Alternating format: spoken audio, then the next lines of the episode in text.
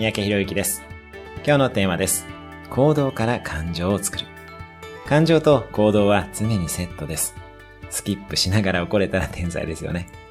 なので、ポジティブな感情になりたいときは、ポジティブな行動や動きをしてしまいましょう。スキップもよし、笑顔で万歳もよし。できれば今すぐにっこりして上を見上げてみましょう。この時は歯は必ず8本以上見せてください。また、日常生活にポジティブな動きや運動を組み込んでしまうのもメンタルをヘルシーに保つ秘訣です。私も実践していた時期がありますが、ノリのいい音楽を聴きながら自転車通勤をするなどは最高です。ただ、この場合はやや危険なので、イヤホンは片耳だけにしてください。今日のおすすめ1分アクションです。今すぐ上を見上げてにっこりしてみる。今日も素敵な一日を。